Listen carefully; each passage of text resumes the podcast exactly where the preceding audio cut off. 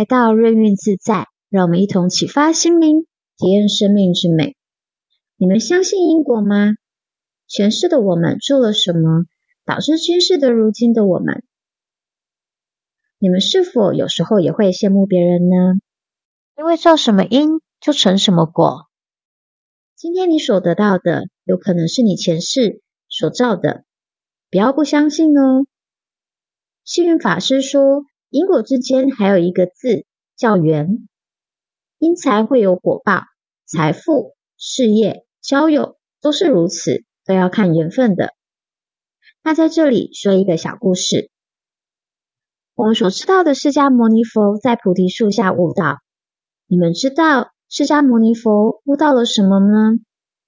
释迦牟尼佛生在娑婆世界，身为一国的王子，名悉达多。因为看到人们生老病死，决心去修行。在当时，净饭王也就是释迦牟尼佛成佛前的父亲，直到悉达多太子出走之后，净饭王多次派人劝说，希望他能回心转意。但太子表现出坚定不移的修行决心，不为所动。净饭王只好派出五位侍者随身保护太子。五位侍者呢，深受太子求道的决心所感动，决心追随他，苦心修道。这五位侍者便是后人所称的五比丘，也是佛陀成道后的第一批弟子。为了寻求解脱之道，悉达多太子遍访名师，然而经过六年的寻师问道，仍然无法解脱烦恼。于是他便带着五比丘进入苦行林，修行各种极端的苦行。在陆续苦行了六年，悉达多太子一天只吃一麻一粒，整个人变得瘦骨嶙峋、虚弱不堪。在某一天，他拖着虚弱的身体来到了尼连强河边，竟因身体体力不支而昏倒。正巧旁边有一名牧羊女经过，以羊乳粥。喂食悉达多太子，悉达多太子呢，这时才慢慢的恢复过来。在恢复体力过后，太子意识到苦行并非离苦得乐之道，决定放弃苦行，改采不执着于有无、苦乐、是非、生灭的中道。五比丘呢，误以为太子是因为失去了道心而放弃苦行，深感失望，便离他而去。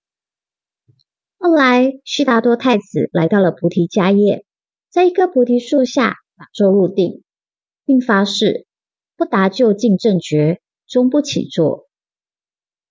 所以说，释迦牟尼佛最后在菩提迦叶悟出了真理。什么是真理呢？就是缘起，无论什么都是因缘而起的。不然，我想每个人都想变得幸福，生活美满快乐，做任何事情。都是一帆风顺，然后变得非常有钱吧。在此，我觉得只要我们每个人都保有良好的正知正见，因缘第一步是正见，要有正确的见解，最终我们所有人都会慢慢往好的方向发展，就如同吸引力法则一样。不过，我想也会有人说，以现在这个社会，大多数的人肯定多少都会怀疑善恶因果的关系。有的人做好事没有好报，做坏事的人却富贵荣华。在现今的社会，太多这样的情况了。你们知道这是他们的福报还有很多，前世积累出来的。目前他们的福报可能还有这么多，但做坏事的涨幅是双倍或者是三倍，再扣除我们的福报的。我想大家都应该有听过一句话：不是不报，是时候未到。所以，平常要多做善事，多结善缘。海涛法师在一次法会开示上有说过：“佛告诉我们，一切的好好坏坏，一切都不是巧合的，也不是有个佛或神在主宰你的好坏，是我们的业力在控制。那业力呢，是主宰我们的命运，有分为以下三种：一、身体的业力。”就是我们身体的行为影响我们的命运。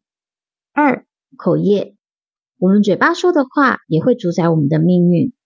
三、意业，也就是我们的心态，你们肯定会说，那该怎么控制我们的心态呢？首先，一，不要吝啬贪心；二，不要爱生气，排斥别人；三，最主要的是，不要不相信因果。相信因果，善有善报，恶有恶报。想要快乐，平常要多做善事，多结善缘，默默行善的力量是最大的。布施得大富，我们都是在为着现今以及未来的我们积累福报。这最终并决定之后的我们，还有一件事非常的重要：做好事，不管是多么微小的事，都是需要回向的。五涛法师也说过。做善事后，最重要的是需要回向的，回向给六道里的所有众生。我们不是为了自己而行善事，是为着这世界上的每一个人。这样的功德会比只为个人而更大。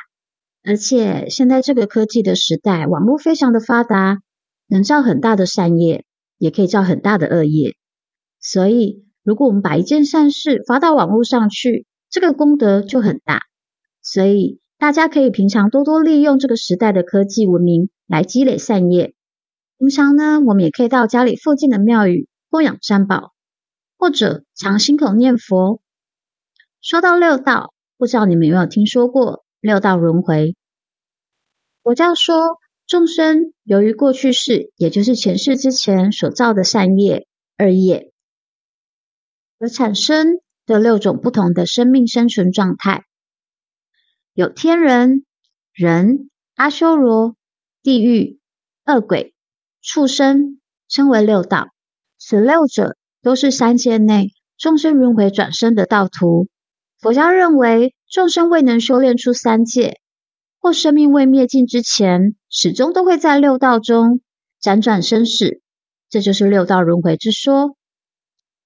那其中六道可分为三善道和三恶道。三善道为天、人、阿修罗；三恶道为畜生、恶鬼、地狱。那阿修罗虽为善道，因德不及天，故曰非天，以其苦道上胜于人，所以有时也会被列入为三恶道中，合称为四恶道。佛教相信，任何人若遵守五戒，可得六根整然人生。若在五戒上再加行十善，即可升到天界。所以平常我们就可以积累一些善业。当我们福报有了，自然而然心境上也会改变的，所有事都会顺风顺水。在这里也祝福听我频道的每一位都能顺风顺水，一切平安。前面我们说到了因果恶业，所有因果都因缘而起。毕竟时光机也还没有真的被研发出来，过去所做的事都已定案，所以现在的我们善业要多做，恶业要忏悔。我们无法改变过去，可是我们能改变现在及未来呀。那你们知道怎样才能消减我们可能在有意中或无意犯下的业呢？净空法师说，但烦恼、消业障，最好的办法就是用真诚。恭敬的心拜佛，首先要了解业障。简单来说，就是从过去种种行为累积下来所产生的，无论是身体或者心理的爱，也就是前面所提到的身口意，有意识、无意识中所造成的。拜佛为什么可以消业障呢？因为拜佛的时候带着虔诚与恭敬的心念，口中默念佛号。或忏悔的过错，加上拜佛时的动作。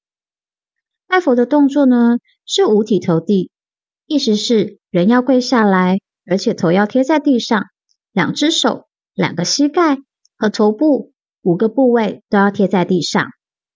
我自己每天也都会拜佛，一开始可能才没几下，整个脚就开始抖或者开始喘。